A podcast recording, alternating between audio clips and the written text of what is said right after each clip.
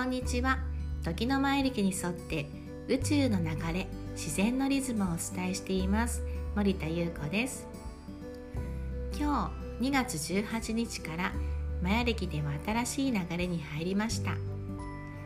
2月18日から3月2日まで白い世界の橋渡しの13日間です。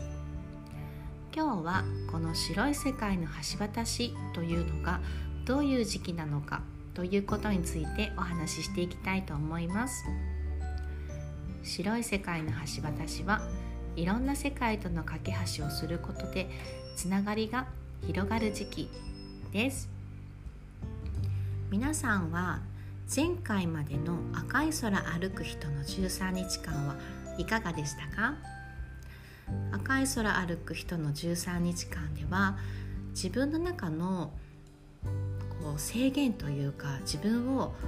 こうできない無理ダメだってこう思い込んでしまっているようなところからそこに気づいてそれを乗り越えていくチャレンジしていくことで自分自身の成長を感じるような新しい始まりの時期だったんですね。なので自分にはできないとかこれはやりたいけど無理だろうなって思ってるような一瞬ちょっとダメだっていうストップしてしまうような感覚が来た時が本当のスタートっていう時期だったんですね。そしてその赤い空の13日間で自分自身の成長をいろんなところで感じたからこそ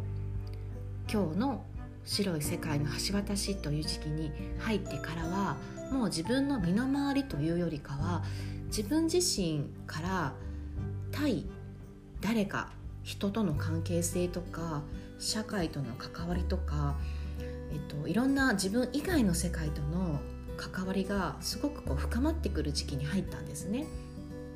時の前歴では4つの色彩カラーがありまして赤白青黄の4つがあって順番に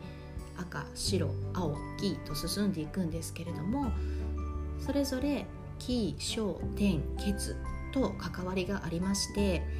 前回までの赤い空の歩く人の13日間は赤だったので新しいあの第2章のスタートが始まったんですね。そしてその新しく第2章がスタートした次に白い世界の橋渡しという白の気象転結の章にあたる部分に入ったので始まったことをいよいよ深めていくより発展させていくそして必要なものは残して不要なものはそぎ落としてこう磨き上げていくような洗練をさせていくそんな時期に入ったんですね。そしてそれが白い世界の橋渡しという時期と重なっていて発展展開していくという流れに今から入りました。ではその白い世界の橋渡しっていうのはどういう時期なのかと言いますと橋渡しって聞くと皆さんはどういうイメージが出てきますか？橋を架けるということは今自分がいるところからそことは全く違う別の世界に行くためのこう橋を架けてこうつながりを作っていくようなそんなイメージが出てくると思うんですね。ですのでこの時期というのはもちろんその自分自身の中での成長だったり気づきとかそういうものは日々起こってくるんですけれどもその誰か人との出会いだとか新しい価値観が出会ったりだとかあと感覚とか情報とか今までの自分のいた世界からまた別の世界との関わりがすごくこうつながっていくような橋がかかっていっていろんな世界との関わりがこうすごく広がってくる時期なんですね。ですのでこれまで自分がこうだって思っていたことがもしかしたらその別の人から見た時には全く違うものに見えたりだとかあと自分の中で持っていた情報以外の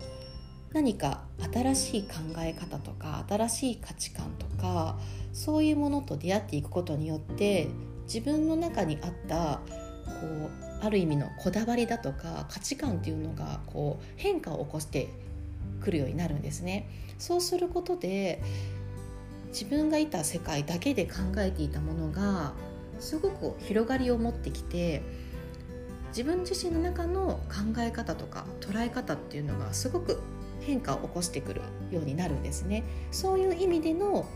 いろんな世界との架け橋をしていくことでまた自分